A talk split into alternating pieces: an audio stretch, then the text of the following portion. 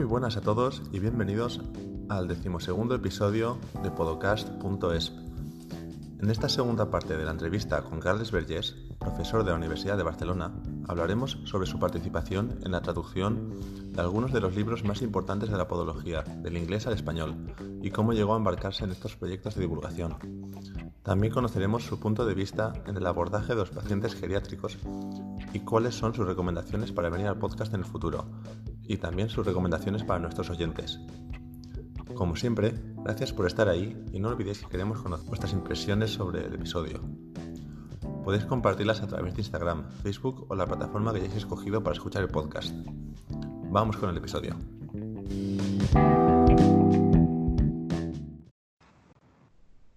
Muy buenas y bienvenidos a la segunda parte de la entrevista con Carles Vergés y con Fernando que nos acompaña como siempre.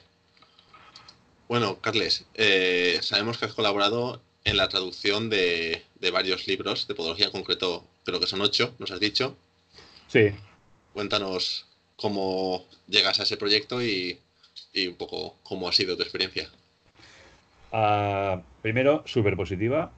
a, veces cuesta explicar por qué haces estas cosas que llevan tanto tiempo y tanto esfuerzo sin, sin ningún beneficio económico claro, ¿no?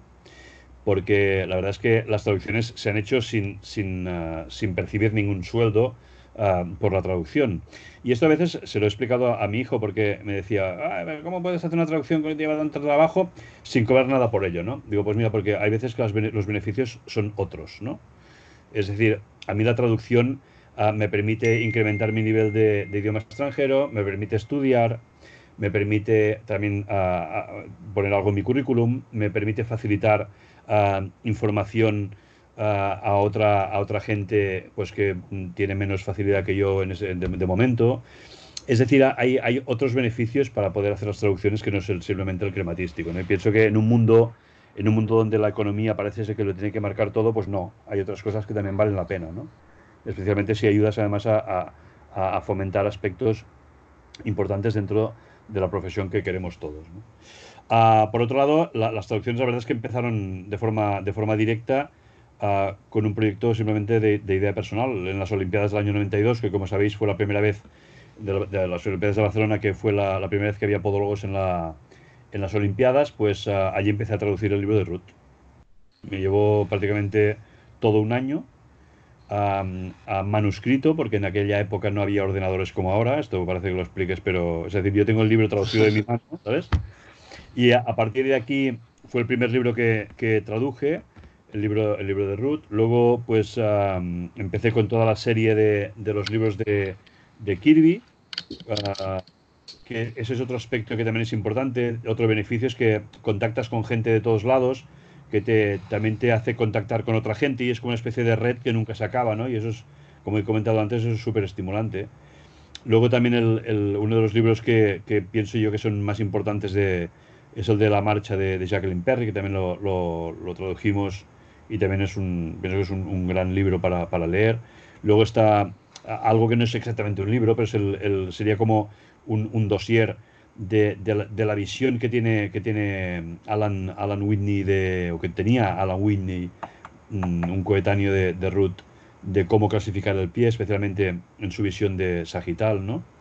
Y, bueno, entre esos cinco, los cinco de, de Kirby, el de Ruth, el de la Jacqueline Perry, el de Whitney, pues son los, los ocho libros que, que, me he dedicado pues estos años a irlos traduciendo. Y parece poco, pero si ser una báscula igual pesan como tú, como yo. actualmente no, pesan menos que yo. Hace unos años estaría ahí. bueno, eh, perdón, mm. eh, antes de otro, ¿hay algún contacto que te alegre o que te haya gustado especialmente hacer a raíz de los libros? ¿Algún personaje, algún podólogo que hayas conocido que digas, ostras, gracias a Dios por traerme a esta persona? ¿Con el que hayas hecho especial amistad? O... El, primero que, la, las primeras personas que conocimos fue, fue la gente de, de Filadelfia, la gente del Foot and Ankle Institute, en aquel momento la Pennsylvania College of Pediatric Medicine, ahora es la Temple. Eh, uh, School, Temple School of Pediatric Medicine, de allí de, Filadelfia, y fue la gente Whitney. Ken Whitney y, Jim, y, James McGuire fueron las dos personas que contactamos más fácilmente. Y con los que mantenemos cierta, cierta amistad, ahora con la distancia, pues claro, las cosas, pues todos nos vamos liando, y, pero uh, una persona que me encantó conocer fue al padre de Whitney, a Alan Whitney, es una persona súper afable, una persona que es súper clara hablando, que nos dio su visión. Um, una cosa que siempre me ha sorprendido es que la gente con, uh, con una con un reconocimiento más importante siempre ha sido gente que ha sido extremadamente humilde, uh, gente que siempre comparte sus cosas, que nunca pone cortapisas, que, que no, no, es gente um, creída ni, ni, gente presuntuosa. Y, y, ese a mí siempre me ha gustado un, ejemplo así, ¿no? Es decir, pues bueno, en la, en la, medida que se pueda, pues hemos de compartir lo que hay, ¿no? Porque es el único modo de avanzar, ¿no? Creo que ahí es la confianza real, ¿no? O sea, ellos saben que lo que hacen o lo que saben es bueno, no tienen miedo de que nadie se lo pise ni nadie se lo dé de menos, entonces no tienen miedo de compartirlo, que a veces es lo hemos, en los últimos podcasts lo hemos hablado aquí. En España pasa un poco eso. O sea, lo que yo hago es para mí y es lo mejor y, y, y no dejo que los demás yeah. entren. Bueno, no, yo, yo eh, sinceramente no, no, sé si eso sucede aquí. No, no, me gustaría que eso fuera generalizado, la verdad. Porque eso ya, ya se vio hace muchísimos años, cuando yo todavía ni había empezado a estudiar, pues donde se, se tuvo conocimiento de cosas de Estados Unidos y, y, no, se, no se difundieron. No sé si por un tema idiomático, por un tema lo que fuera, pero esa visión de que yo estoy en la universidad y explico algo, no todo a mis alumnos, porque luego van a ser mis, mis, uh, mis competidores profesionales, eso es un error absoluto. ¿vale? Es decir, yo, mi obligación como docente y como compañero es, si viene un compañero mío a preguntarme algo, yo lo sé, es explicárselo, porque es que, es que hacerlo, hacerlo otro es ir en contra de mi profesión, ah, porque si ese profesor. que una persona que pudiese crecer más que yo, le estoy poniendo cortapisas cuando al final crecerá igualmente, o sea, porque será gente con inquietudes y con ganas de, de aprender y, y, y, fomentar cosas, ¿no? Por lo tanto, y luego pues gente que he conocido, pues, claro, a todo el mundo que he conocido me ha encantado, porque todo el mundo me ha aportado algo, ¿no? Pues desde, desde Howard Dannenberg en su momento, pues hasta, hasta Kirby, por supuesto, pues a gente que ya está muerta y que yo me apreciaba un montón, que me introduzco en el tema del análisis de, de presiones, como era Norman Murphy, de Canadá, um, como pues la gente, uno que no es podólogo, uh, como es el, el caso de, de, este, de, este investigador canadiense, este que no me sale el nombre, me voy haciendo mayor, desde Payne, desde tanta, tanta gente que, que, bueno, pues, pues eso, pues que, que está ahí, que está ahí empuja, ¿no? ¿Te contactaban ellos directamente? Por ejemplo, Kevin Kirby fue el que te dijo, quiero que tú traduzcas este libro, o sus editoriales ya te conocían porque estabas en el no, no, sí, siempre fue una, una, una, relación directa personal. Es decir, yo le propuse hacer eso y, y él, él, claro, él dijo, ¿y este tío quién es? Contactó, si no recuerdo mal, con, con Javi Pascual, que, era, más amigo suyo, como yo, por ejemplo, soy más amigo de, eh, en este momento, pues más de, Howard, pues seguramente me contactaría conmigo para decirme, ¿qué te parece esta persona? ¿No? Y tampoco sabía a qué nivel, porque él no habla, no habla castellano, ni, con lo cual no, sabía a qué nivel de traducción yo le estaba ofreciendo trabajo, porque evidentemente le mostré, le envié primero una muestra de traducción, porque si me voy a decir que no, ya no me ponía en todo el follón de, de traducir libro, ¿no? Pero le, le, le, envié el texto, contactó con Javi, Javi pues, pues dijo que supongo que estaba todo correcto y ahí empezó el tema, ¿no? Y esto con, con Jacqueline Perry, el libro de Jacqueline Perry, por ejemplo, no, no he tenido la... tuve la mala suerte de no conocerla. La, la, coautora del libro actual, que es Judith Burnfield, está, está todavía, bueno, es una persona que es más joven y está, no descarto ponerme en contacto algún día con ella para lo que sea, porque no, no la conozco a nivel personal. Pero, pero te digo, siempre, siempre es un tema de, de, de, relación directa. Otra cosa es que a partir de ahí puedan surgir otros proyectos que puedan ir de forma eh, indirecta de rebote a través de eso, ¿no? Pero bueno, ahora la verdad es que me haría un poco de pereza ¿eh? volver a empezar un libro porque... De hecho, tengo uno, tengo uno, uno empezado de Simon Bartol, pero chicos, que estamos todos bloqueados de tiempo. ¿Sabes? Simon, que también es, es australiano, sí. es un tío genial también, y de Inglaterra, pues el, el, el, tanta, tanta otra gente, ¿no? Como el, el jefe de estudios de, de Huddersfield, el Simonite que estaba de, de, presidente antiguo, desde, no sé, un montón de gente. Es que la verdad es que yo estoy encantado con toda la gente que he conocido. ¿eh? Hay muchos podólogos haciendo un buen trabajo. Intentaremos traerlos. Es verdad. Hombre, si, si, si necesitáis apoyo para decir, oye, que te quieren entrevistar, pues decídmelo y yo se lo propongo. Si, si puedo colaborar, ningún problema. O sea que está grabado, ¿eh? es broma. Es lo que he siempre, o sea que no, no, no va a ser una novedad. Gracias. Y bueno, Carles, como sabemos que tienes una visión un poco más holística, integral, global, eh, ¿cómo crees que debería avanzar la podología en este aspecto o cómo crees que está avanzando la podología? Uf, ¿en qué aspecto? ¿A nivel general? Mm, en ese trabajo integral, holístico, multidisciplinar. Mm, tía, vaya pregunta me habéis metido ahora. Una pregunta ah, complicada. un, poco, complicada, sí. Un poco abierta. A ver, el, tema, mira, el, tema es, yo, pienso que es, el siguiente, es decir, puede haber gente que sepa tanto de pie y pierna como nosotros, pero no debería haber gente que supiese más. Con lo cual, todo lo que es el tema de función, especialmente en, lo que sería el ámbito más directo de actuación, como sería la marcha humana, con todos sus aspectos de cinemática, de cinética, de acción muscular, de patología, de, compensaciones, de tratamientos. Todo esto debería ser, ser ámbito no estrictamente podológico, porque es cierto que cada vez la, relación multidisciplinar ah, es mayor, con lo cual eso sería otro punto. Es decir, lo que antes comentaba de hacer sinergia significa que de, algún modo hay que conectar con los profesionales, no solo para que conozcan lo que hacemos, sino porque nosotros podemos colaborar también en beneficio del paciente. Pero pienso que el tener una, una visión, ah, yo pienso que eso ya se cumple, ¿eh? no solo del pie, pero hacer más intensiva de qué pasa en el resto del cuerpo, eso sería una, una, opción. Luego es cierto que hay una, hay una gran auge actualmente de, de todo el tema de la posturología, ¿vale? Yo no soy, no soy un posturólogo, es decir, no, no puedo hablar mucho sobre el tema porque no, no, me gusta hablar de lo que no entiendo o no conozco, pero entiendo que eso también se podría adoptar algo, porque lo que hay que rehuir, por ejemplo, es de hacer siempre una tipología de tratamiento, es decir, solo cirugía, solo plantillas, ¿no? Es como si nos cerrásemos un poco el, ámbito, ¿no? Pienso que hay que ir a, a, más, ¿no? Y luego, sin lugar a duda, y aquí se está, se está haciendo, y, y en algunos yo, por ejemplo, tengo que ponerme algo más, pero me falta un poco de tiempo, es, es fomentar muchísimo más la producción científica en base a, la parte de investigación.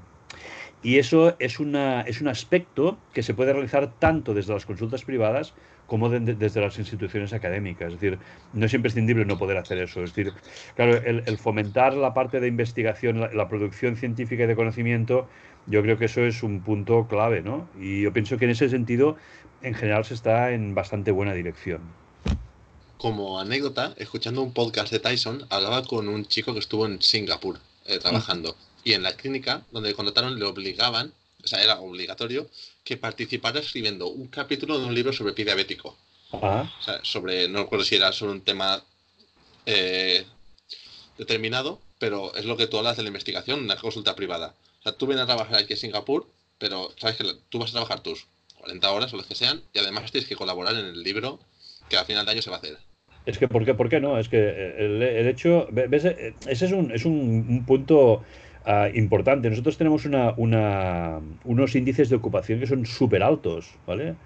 Al menos desde los, alumnos egresados en los que se hace en Barcelona, por ejemplo, está por encima del 90-94%. Es que es un nivel de ocupación que es súper alto. Otra, otra cosa serán, a lo mejor actualmente, según qué condiciones de trabajo, pero la gente trabaja, ¿no? Claro, luego el problema está en que si la gente además se gana bien la vida, ah, claro, eso es, una, eso es un impedimento para que la gente se preocupe por hacer más cosas, ¿no?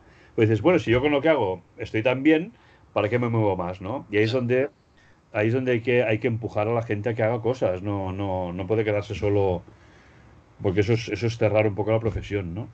Pasa un poco con la, odontología, en ese sentido es, es, un poco paralelo lo que sucede, ¿no? Claro, yo personalmente lo que veo desde fuera es que hay como una tendencia en la podología, mm, en la mayoría de los podólogos, monto mi consulta, me encierro, hago mi trabajo y de ahí no me salgo, cuando la, tendencia debería ir al lado contrario, me relaciono con otro tipo de profesionales, igual que yo necesito a otro tipo de profesionales, sea nutricionista, sea odontólogo, sea optometrista, sea médico, sea enfermero, pues que el resto de profesionales vean que también nos necesitan a nosotros para ver eh, la salud del paciente de una manera global. Sí, no, no, está claro que además el, tema de las especialidades eh, Está, claro, es decir, nosotros tenemos pues, gente que hace muy buena podología deportiva, muy buena podología de epidémico, muy buena podología geriátrica, lo que pasa es que no, está establecida como tal todavía, ¿no? Y con lo cual eso sería un punto importante a trabajar en el futuro, es decir, el nivel de especialización eh, a nivel deportivo, por ejemplo, fíjate tú que es muy común que la gente hable del, fisioterapeuta, incluso cuando sale la foto de todo el equipo de fútbol, salen todos y el fisioterapeuta, pero el podólogo no está en la foto, aunque hace eh, en muchos clubes importantes hay, podólogo, ¿no?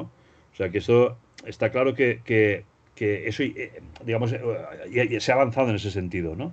y que yo pienso que la gente cada vez reconoce más y los profesionales reconocen más. Es decir, aquí, por ejemplo, en, Cataluña o en otras, en otras zonas, pues hay el acuerdo entre el Colegio de, Podólogos de Cataluña con el CatSalut y, y hay, un acuerdo para atender a la gente diabética y, los médicos de cabecera, los médicos de, de, las áreas básicas, envían gente directamente ellos al podólogo. Mm, piden tu consejo, me refiero que eso es muy bueno, ¿no? pero hay que avanzar más, sin duda. ¿eh? El, tema de la sinergia es, es, importante. ¿eh? Ingeniería, ¿eh? O sea, ya no solo con temas de ciencias de la salud, con temas de, de, tecnología, eh, ingenieros, eh, o sea, porque todos, todos podemos aportar algo, algo ahí, ¿no?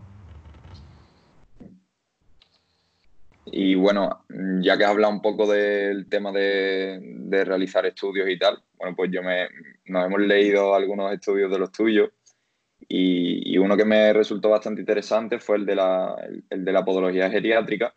Y bueno, me gustó mucho la, la, filosofía que transmites en ese estudio y si nos podías comentar, bueno, principales diferencias o aspectos a tener en cuenta respecto a una valoración biomecánica geriátrica.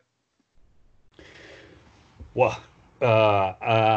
Sé que es una pregunta que, en la que te podrías extender mucho, pero... No, no, no el, tema, es que la, la, podología geriátrica como tal Ah, yo me la planteo, por ejemplo, más como calidad de vida, ¿sabes? No, es tanto como la atención directa al pie, sino porque, claro, la, gente anciana ah, padece de varias cosas, no solo de pies. Padece de soledad, padece de, disfunciones más generales, padece de vejez y a, diferentes niveles, ¿no? Con lo cual, nuestra atención ya no solo va a, lo estrictamente podológico, sino a, lo estrictamente uh, social. Es decir, una, persona anciana que no se puede relacionar, pues pierde gran parte de su, de su potencial, ¿no? Uh, con lo cual, el, el tema de la, de la, visión de cómo funciona un anciano, digamos, por decirlo de, algún modo, uh, yo pienso que hay que planteárselo seriamente a ese nivel, de forma como mínimo importante, ¿no? Respecto a, la función, claro, una persona anciana tiene una sarcopenia, tiene una pérdida de fuerza muscular, tiene una pérdida de calidad ósea, tiene unos déficits, digamos, em, de lo que serían las sensoriales, con lo cual, claro, eso dificulta su funcionamiento, es decir, un paso más corto, eh, una marcha más lenta, eso hace pues que el pie pues no funcione o no desarrolle todo lo que pueda funcionar, ¿no? Ya no hablemos ya de lo que es el tema de función de tejido blando, ¿no? Pero, pero si tuviésemos que escoger, por ejemplo, mm, qué, priorizar especialmente en la gente anciana, sería una reducción del nivel de dolor en la medida que se pudiese. ¿Vale? Porque de eso le depende que puede hacer su actividad y luego pues intentar integrar todas aquellas ayudas que le pudiesen, eh, digamos, favorecer que hiciese sus actividades de la vida diaria lo, mejor posible. yo pienso que es uno de los grandes áreas pero incluso de la medicina que no está cubierta en los servicios de salud. no, hay un geriatra, igual que hay un pediatra. Es decir, hemos de pensar que la gente anciana tiene una fisiología propia que, necesita de la valoración de un especialista en ese tipo de ancianos, ¿vale? Y el geriatra o el gerontólogo, pues sería uno de los aspectos. Y ahí eh, está claro que nosotros tenemos una, sinergia a crear importante ¿no? con ese tipo de especialidad. Pero bueno, el, tema de, ya te digo, de, la, de cómo ya no es tanto como el pie del anciano, digamos, funciona, sino en base en lo que se encuentra, ¿no? Más deformidad, más atrofia de tejidos, más, muchos casos más dolor. Eh, sí, era justo la, respuesta que, quería escuchar porque ah.